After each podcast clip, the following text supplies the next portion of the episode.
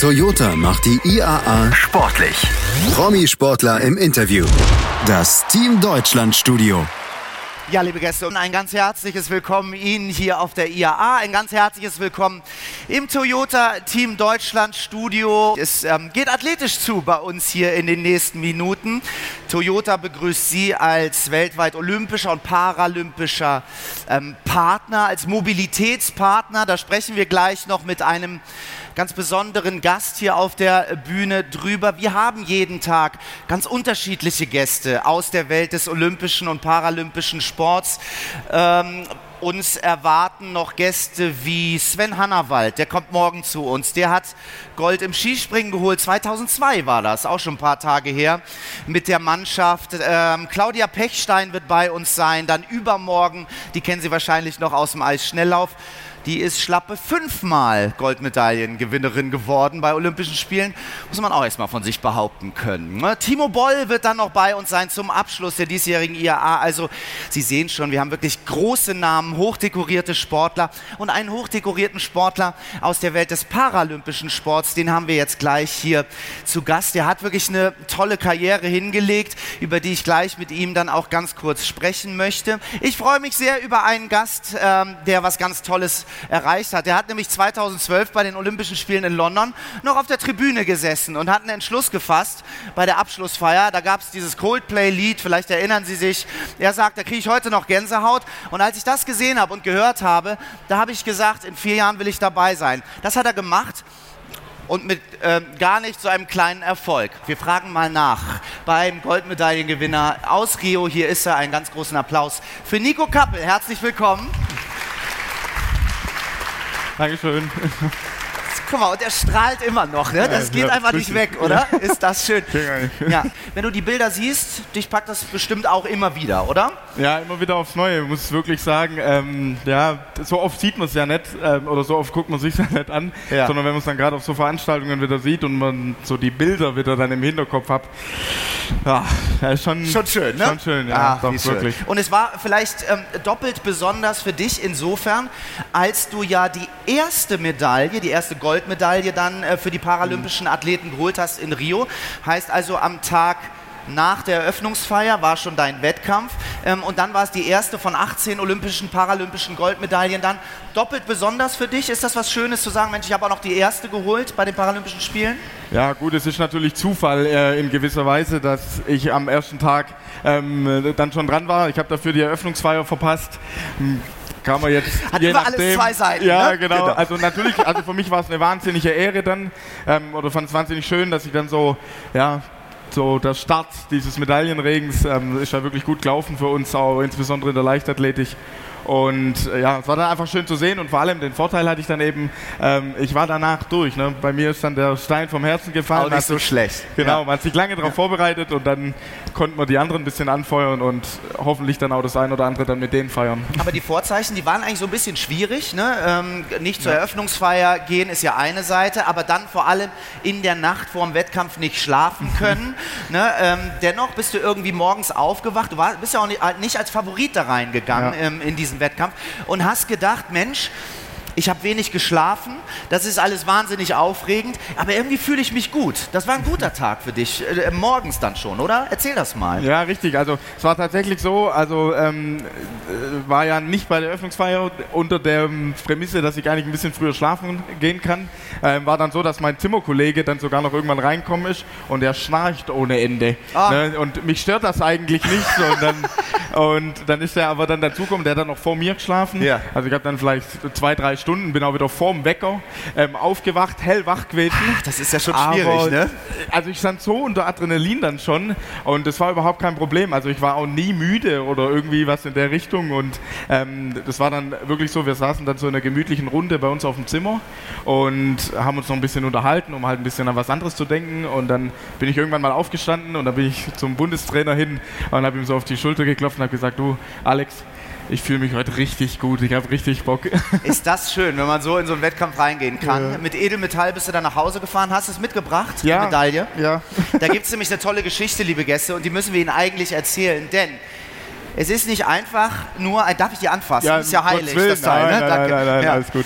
Es ist eben nicht nur ähm, Edelmetall, das besonders schön aussieht, es klingt auch besonders schön. Und das wissen die wenigsten. Hören Sie mal. Hören Sie das? Die macht Musik. Ich gehe mal ins Publikum. Ja, ja, gerne. Was meinen Sie, woran das liegt? Paralympische Spiele? Kaputt. Nee, nicht kaputt, Nico, oder? Nein, nicht Ja. kaputt. Ja, nee, Steine drin, aber die, haben, die hat wirklich einen ganz bestimmten Klang. Haben Sie eine Idee? Nico, ich komme Ja. wieder mit dem Ding, versprochen. Ja, keine Sorge. Genau. Ja, genau. Ne? Es gibt natürlich auch Athleten, die eben nicht sehen bei den Paralympischen Spielen. Und Richtig. die wollen natürlich, wenn sie Gold abgreifen, auch sicher gehen, dass sie Gold abgreifen. Deswegen klingt Gold, Silber und Bronze äh, oder hat äh, Gold, Silber und Bronze dann unterschiedlich geklungen. Bei den Genau. Paralympischen Spielen in Rio. Schöne Geschichte, oder? Weiß man nicht so, ja? So, jetzt aber wieder ab in die Tasche damit. Es ist ein wichtiges, äh, äh, ja, wichtiges Andenken. Ja. Ja. Die Anni Friesinger war bei uns äh, vergangenes Wochenende, hat gesagt, ach, weißt du, mit den Medaillen und so, ich habe die irgendwo bei mir in der Tasche im Keller liegen. Ja? Wo ähm, hält sich deine Medaille auf? Ähm, ja, also ich bin da auch eher der Typ, dass sie dann irgendwo ähm, in dieser Schublade bleibt Ja. und auch in der Hülle dazu. Aber meine Freundin sieht es ein bisschen anders und deshalb hängt die jetzt schön im Büro an der Wand. und Wie gut, dass man immer die bessere Hälfte Ja. auch noch zu Hause Genau. hat. Ne? Das ist ja wichtig. Okay. So, es waren ja eigentlich schon deine zweiten Olympischen Spiele. Kann man so sagen, denn in London, und ich habe das gerade schon kurz angesprochen, da saßt du auf der Tribüne und hast gesagt, Mensch, hier läuft dieser Coldplay-Song, das ist die schönste Abschlussfeier, die ich je gesehen habe. London ist irgendwie ein besonderes Pflaster. Ich muss dahin. War das so der Moment, wo du gesagt hast, ich will hier durchstarten und muss nach Rio? Ja, also da, ja, da leckt man schon mal ein bisschen Blut, sagt man immer so schön. Ähm, es war schon so, dass das für mich ein absolutes Highlight war. Also ich war damals noch im Jugendlager dabei, ähm, dann mit dem Deutschen Behindertensportverband, ähm, konnte mir das dann alles angucken, habe viel die Leichtathletik gesehen und äh, London war natürlich schon unglaublich. Und dann, das nimmt man schon mit, ne? Und man ist ja Vollzeitsportler oder man lebt für den Sport und genießt jeden Wettkampf und freut sich auf jeden Wettkampf und dann sieht man so, ne, dann sitzt man da auf der Tribüne und da unten sind ein paar Deutsche, die dürfen unser Land vertreten vor 80.000 Zuschauern in dem Stadion. Und man denkt sich so, man, das muss doch möglich sein, dass man das auch schafft. Damals im Jugendbereich noch aktiv gewesen, also noch lange nicht, noch lang nicht auf dem Niveau dann von den Aktiven und das war nochmal eine absolute Motivation Toll. auch für die nächsten Jahre. Und dann bist du zurückgekehrt nach London. Jetzt erst in diesem Mhm. Jahr gab es mal eine kleine Veranstaltung, die sich da Weltmeisterschaft nennt. Da hat der junge Mann hier neben mir mal eben mit 1381 einen neuen Weltrekord aufgestellt. Jetzt bist du auch Weltmeister. Ich finde, das ist auch nochmal ein extra Applaus wert für Nico Kappel. Also wirklich ähm, eine tolle Karriere, die du hinlegst. 2020 geht es dann äh, hoffentlich nach Tokio. Geht da jetzt schon bei euch die, die Vorbereitung so los? Wird das jetzt schon spannend? Kann man so über vier Jahre tatsächlich eine Vorbereitung dann auch machen? Also man hatte schon so ein bisschen, zumindest schon am Horizont, ähm, dass man sich äh, darauf dann wieder freut oder fokussiert oder auch, äh, also wir planen immer so in vier Jahresschritten. Ne? Ah ja, Natürlich, okay. Es gibt immer ähm, jedes Jahr natürlich ein Highlight, entweder Europameisterschaft, Weltmeisterschaft, aber die lange Sicht oder die lange Planung geht schon immer auf die Paralympischen Spiele zu, weil das für uns das absolute Highlight immer ist. Das ist die größte Sportveranstaltung, ähm, die es eigentlich gibt Klar. mit den Olympischen Spielen zusammen und ähm, ja, das ist immer so dieses Fernziel und da Toll. will man topfit sein. Wie wichtig ist Mobilität so in deinem Leben? Ja, ehrlich gesagt sehr, sehr wichtig sogar. Ähm, nee, spielt wirklich eine große Rolle. Also ich bin so aufgewachsen und also ich bin ein sehr heimatverbundener Mensch. Und, ähm, Und, und bin, Schwabe, er hat gerade Kuchen gegessen und hat gesagt, ey, du kriegst nichts ab, ich bin Schwabe. Fand ich sehr gut. Ja. Ja, schon wichtig. Beim Kuchen keine Freunde. nee. ähm, äh, ja, da- dadurch, dass ich auch vom Land komme, ähm, schon immer ein wichtiges Thema gewesen. Mit 18 sofort Führerschein und so. Ne? Also ähm, schon nötig und ich wohne da immer noch, wo ich aufgewachsen bin. Und ähm, fahre deshalb jeden Tag nach Stuttgart zum Training. Und eben für das Thema ist es zum einen natürlich schon mal sehr wichtig für mich, das Thema Mobilität, aber auch äh, in allem anderen. Also bin so ein Mensch, der ist wahnsinnig gern unterwegs, ähm, ist wahnsinnig gern in Deutschland unterwegs Und da ist es natürlich schon sehr vonnöten. Und vor allem ne, so der Schwabe und so, wenn es dann um die Zeit geht, ne, immer so das Zeitthema, dann ähm, ist nochmal umso wichtiger und da verlässt man sich natürlich am liebsten auf sich selbst und sein Auto, ähm, wie dass man sich auf irgendwas anderes verlässt. Deswegen ein ganz wichtiges Thema. Sehr, sehr schön. Ja, genau. Innovation ist auch so ein großes Thema. Ne? Also der Sport verändert sich natürlich. Da mhm. passiert ganz viel, auch in eurer Sportart. Die Anni Friesinger, ähm, als sie bei uns war, hat gesagt, plötzlich hatten wir diese Klappkufen im Eisschnelllauf. Die gab es vorher gar nicht. Mhm. Du hast 2014 ja, so einen kurzen Moment gehabt, wo es eigentlich sportlich gar nicht so gut lief in deiner Disziplin. Richtig. Und dann hast du umgestellt auf diese Drehstoßtechnik, die ich schon ehrlich gesagt, also ambitionierter Hobbysportler. ja? Also, ich kenne noch dieses Angleiten, das kennen Sie wahrscheinlich. Falscher Fuß, oder? Nee, so ist richtig. Nee, super, ja. Irgendwie so. Naja, kennen Sie vielleicht auch noch. Und dann kam plötzlich diese Drehstoßtechnik. Ja. Und da hast du erzählt, du hast jetzt für dich und das kopieren tatsächlich mhm. äh, andere paralympische Athleten in deiner Disziplin.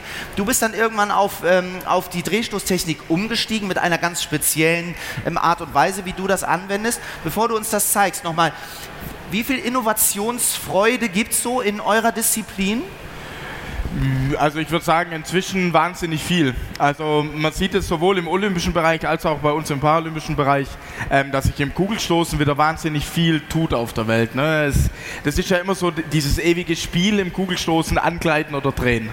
Ne? Also ja, diese ja. Grundsätzlichkeiten. Und dann gibt es halt immer wieder, ähm, kommt irgend, irgendein Sportler mit seinem Trainer auf eine neue kleine Nuance Veränderung. Ne? Zum Beispiel Nico Kappel. Ja. Sprechen wir jetzt gleich mal drüber. Du hast Zum nämlich Beispiel. gesagt, es gibt, was hast du gesagt, äh, Durchmesser vom Ring 2 Meter. 2 Meter 13. 2 Meter 13. So, ja. jetzt bist du 1 Meter 40. 40. Ja? Ziemlich genau. Das heißt, für dich ist das, sind das ja wahnsinnige Wege, die du gehen musst. Ne? Ja, also für mich sind im, also ja, sozusagen, für mich sind ja im Verhältnis zu meiner Körpergröße 2,13 Meter mehr, wie für jemanden, der 2 2,5 Meter fünf groß ist. Und das haben wir einfach versucht mit meinem Trainer zusammen, dass wir diesen Mehrweg, den ich habe, dass wir den auch nutzen können. Und zwar wie? Zeig uns das ja, mal. Also, ja, also man kennt ja die, ich weiß nicht, ich hoffe, alle gucken fleißig Leichtathletik, hoffentlich. Wenn Natürlich. sofort. Spätestens seit drei Minuten ja. größte Fans, verspreche ich dir. Nee, also man kennt ja diese Drehstoßtechnik so ganz klassisch mit dieser Bewegung, dass man falsch rum anfängt und in diese Richtung dann stößt. Ne? Also dieses ganz klassische. Tipp, tipp und genau, weg diese damit. Bewegung. Ja. Und, und, schreien ist und wichtig. Schreien, aber, aber, richtig laut. Egal ja, wie gut der ist, aber immer laut schreien. Muss sein. Ja. Und wir haben das jetzt so verändert, ähm, dass wir gesagt haben, okay, uns ist gar nicht so wichtig, dass wir diesen maximalen Weg hinten haben, sondern für uns ist es wichtig, dass wir die maximale Beschleunigung nach vorne haben. Und die kann ich halt in dem Fall so erreichen, dass ich mich am Anfang seitlich reinstelle in den Ring. Ich weiß nicht, ob man das vorhin in den Bildern glaubt, sieht man das auch mal kurz. Ähm, also ich stehe seitlich im Ring drin und sehe dann dementsprechend sofort, wo ich hinspringe. Und dadurch kann ich den Weg, also einen deutlich größeren Schritt machen, wie wenn ich aus dieser langen Bewegung komme. Und das ist eben der große Vorteil, wenn das einer mit 2,5 Meter fünf machen würde und er macht diesen großen, also steht auch so drin und macht diesen großen Schritt nach vorne, dann ist er schon vorne am Balkenende. Ne? Also dann kann der sich nicht mehr bewegen. Und das ist der Vorteil, den wir haben. Und das ist tatsächlich auch so, ähm, dass dann natürlich teilweise die Konkurrenz sagt, ah, okay, der stößt weit. Ähm, so, das funktioniert. Das also probiere ich auch mal. Holen ne? wir unsere Kameras raus, dann wird das aufgenommen. Und dann ist eben die Krux dann wieder, was können wir bis zum nächsten Jahr machen, um wieder ein bisschen vor den anderen zu sein. Ne? Ist ja eigentlich sehr spannend. Ne? Also ja. immer auch so ein Wettrennen, wenn es ums Thema Innovation geht und ja, so weiter. Absolut. Also äh, wir drücken dir auf jeden Fall die Daumen, dass das sportlich so weitergeht äh, wie bisher. Du hast ja ähm, dann in Rio ähm, eigentlich eher unerwartet Gold geholt. Da passte einfach alles zusammen. Da gibt es einen polnischen Athleten, der hat das eigentlich über Jahre ähm, so dominiert, dominiert ähm, das Feld. Und plötzlich steht da Nico Kappel und haut einen raus und ist, ähm, ist Olympiasieger. Jetzt in, äh, in London, Entschuldigung, in diesem Jahr bei der, w bei der WM, da warst du schon plötzlich in einer ganz neuen Rolle, in so einer Favoritenrolle. Mhm. Wie ist das für dich, so mit Druck umzugehen?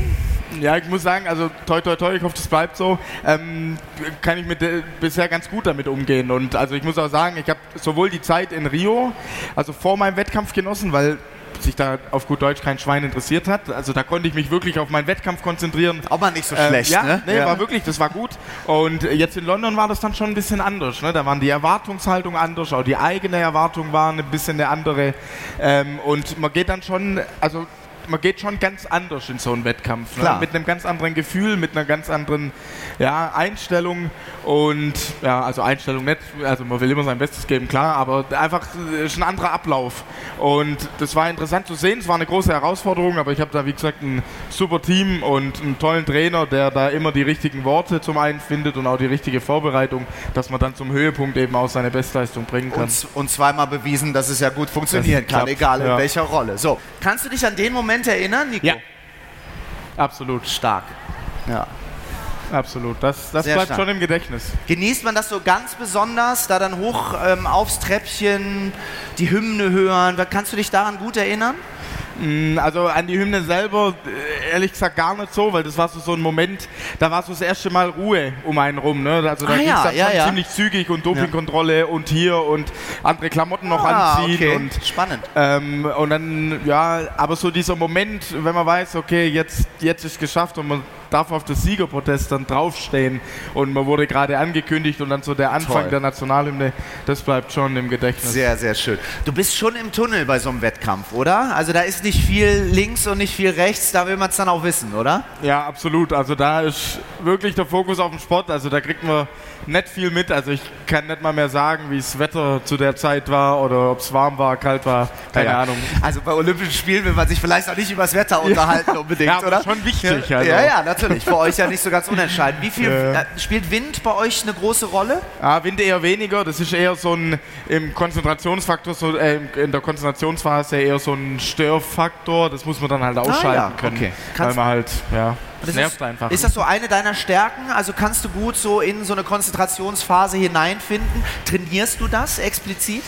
Ja, also in der Regel bin ich da eher nicht so der Typ dafür, sondern also ich versuche immer eher ein bisschen locker und gut damit umzugehen. Ne? Also ich bin jetzt keiner, der dann irgendwie drei Stunden vorm Wettkampf schon irgendwo im Kämmerle hockt und sich dann konzentriert. Ja, das gibt's ja auch. Ja. Aber äh, ich bin dann eher einer, der so bis zum Warmmachen mache ich noch alles und dann sage ich halt irgendwann, du, ich gehe jetzt warm machen und ich warm machen. Und Das ehrt dich okay. sehr und passt sehr zu dir, finde Ja. ich. Wir kennen uns ja jetzt auch schon ein bisschen. Jeder Sportler, der hat irgendwie so Rituale. Ich spreche das immer wieder gerne an. Ne? Dann gibt es denjenigen, der irgendwie mit dem linken Schuh zuerst ins Stadion geht Genau. und weiß nicht was. Äh, Nico Kappel, hast du auch Rituale und sagst, das muss vor dem Wettkampf immer gleich aussehen, sonst klappt es vielleicht nicht? Ja, und zwar beim Essen, ehrlich gesagt. Also beim Essen gibt es ein Ritual und zwar gibt es immer vor einem Wettkampf oder vor allem vor einem wichtigen Wettkampf, gibt es immer ist die letzte Mahlzeit äh, Spaghetti mit Tomatensauce. Immer. Ah ja. Egal, ob der Wettkampf um 11 Uhr ist oder ob der Wettkampf abends um 12 Uhr ist. Ich höre schon so einen Raum, äh, morgen Spaghetti, aber geht immer. Manchmal, aber geht immer, oder? Finde ich Ja, auch. Geht immer. Braucht man ja, Rituale. Ne? Ja. So, Toyota äh, hat sich natürlich zum großen äh, Ziel gemacht, Menschen zu befähigen, Dinge zu tun, die vielleicht ja, nicht, so, nicht so einfach ähm, umsetzbar ähm, sind. Den Nichts ist unmöglich Moment, den hat vielleicht auch so jeder Sportler in seiner Karriere. Absolut. Für dich wahrscheinlich Rio oder gibt es einen Moment in deinem Leben, in deiner sportlichen Karriere, wo du sagen würdest, das war so mein Moment, wo ich wirklich Unmögliches möglich gemacht habe? Also ich denke, das also auf einen Zeitpunkt das zu fixieren ist ziemlich schwierig. Ich finde eher so dieses Unmögliche möglich gemacht, ähm, finde ich passt eher so in den Zeitraum, wo ich ganz nah dran war, mal aufzuhören. Also so. Ah, okay, das ist spannend. Okay. Ja, so Anfang 2014 ähm, hatte ich so eine Phase, ähm, da ist im Sport nicht so gelaufen, ich habe mich nicht weiterentwickelt.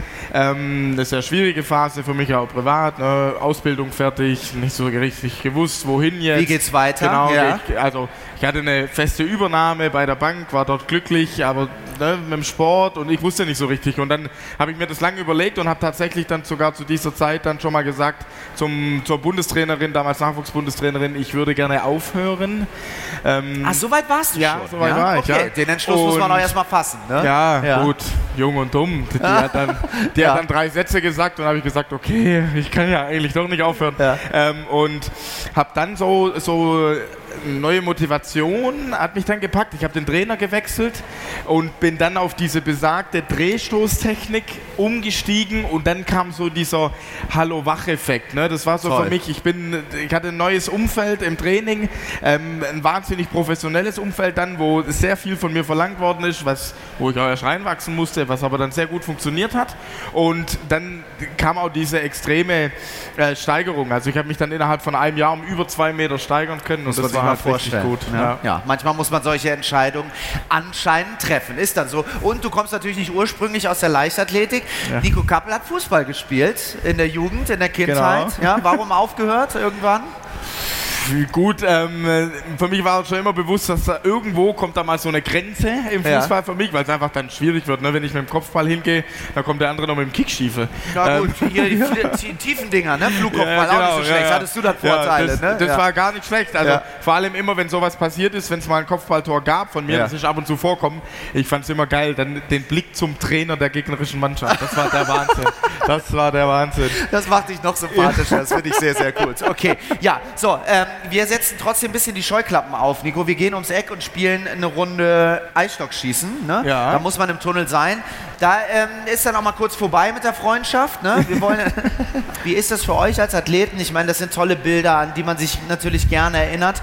Sitzt du, hier kannst du es ja verraten, sitzt du manchmal zu Hause und guckst auf dem Rechner nochmal äh, äh, dir diesen großen Erfolg, guckst dir das gerne nochmal an? Äh, eher nicht so, nee. Wirklich nicht? nee, Ach, zu Hause nicht. Nee, man sieht ja immer wieder, wenn ich dann mal zu Gast bin und so, da sieht man das ähm, und da, sieht, da guckt man sich dann auch wirklich gern an, weil also das löst auch selber nochmal einem so ein bisschen was aus Natürlich. und nochmal ein bisschen Gänsehaut, aber zu Hause da habe ich das jetzt noch nicht gemacht. Hast du andere nee. Dinge zu tun, ja, hast ja recht. Okay, jetzt kam vorhin jemand ähm, nach unserem letzten Bühnenslot hier zu dir und hat gesagt, Mensch Nico, ähm, toll gemacht in Rio, wirklich beeindruckend, was ihr da geleistet habt. Ich habe das gerne verfolgt und so weiter. Ist das, äh, begegnet dir das öfter, dass du jetzt mal auch mal angesprochen wirst so auf mhm. der Straße? Du hast vorhin gesagt, so mit so einem, äh, mit so einem Augenzwinkern, naja, wir haben ja einen hohen Erkennungswert, ne, äh, Wiedererkennungswert. ähm, uns kennt man ja. einfach. Ne? Aber so bist du so der Goldmedaillengewinner aus Rio für die Leute? Kommen die Leute zu dir? Also schon immer mehr, ja. Das ist also toll. Also, ich finde es ja. auch super. Also ich finde es einfach schön. Ich will, versuche da auch mein Bestes dafür zu geben, meinen, mein unseren Sport äh, weiter in die Öffentlichkeit zu tragen. Ich finde, dass sich da in den letzten Jahren wahnsinnig viel getan hat, dass wir auf einem richtig guten Weg sind, ähm, dass es einfach Teil der Gesellschaft ist und ähm, das finde ich richtig gut und da will ich auch dabei sein, da will ich meinen Teil dazu beitragen. Ich hoffe, das kann ich auch und ähm, freue mich auf die nächsten Jahre und ich denke, wir sind noch lange nicht am Ende. Siehst du dich auch so ein bisschen als Botschafter deines Sports, kann man das sagen? Ah, ich denke, da gibt es viele ähm, in unserem Sport. Also ich denke auf jeden Fall, dass es ein wichtiges äh, Thema ist, dass, man, ähm, dass es Sportler ähm, gibt, die so ein bisschen ein Gesicht verkörpern. Ähm, ich denke, es ist wahnsinnig wichtig für den Sport und ich hoffe einfach, dass ich da meinen Beitrag dazu leisten kann, dass einfach möglichst viele uns verfolgen. Nico Kappel ist jetzt Weltmeister geworden in diesem Jahr. Ähm, bist du ein bisschen als Favorit auch reingegangen, vielleicht in London dann äh, bei der Weltmeisterschaft. Äh, bist du gut umgegangen mit dem Druck? Da wächst also ähm, so ein Idol Nico Kappel irgendwie heran. Hast du auch Idole im Sport? Gab es so Menschen, wo du gesagt hast, Mensch, ähm, ja, da schaue ich schon irgendwie gerne hin und ähm, dieser Mensch im Sport inspiriert mich? Gibt es so sowas bei dir? Mm, ja, also das gibt es auf jeden Fall. Klar, als Jugendlicher, ich komme aus dem Fußball, ähm, da hat man immer so seine Idole. Ne? Damals weiß ich noch, erstes Trikot VfB Stuttgart, Kevin Korani. Äh, das waren so meine Anfänge, was das angeht. Aber dann natürlich auch ähm, im äh, paralympischen Sport. Also so, ne? vorhin war er mal da, jetzt ist er inzwischen nach Hause gegangen. Wegen Matthias Meester habe ich so ein bisschen angefangen. Ne? Den habe ich damals verfolgt. Der ist ja schon eine Stange älter als ich. Von daher, da passt das. Nee, und dann aber auch, ähm, was die anderen Sachen betreffen, zum Beispiel Robert Harting, ähm, finde ich zum Beispiel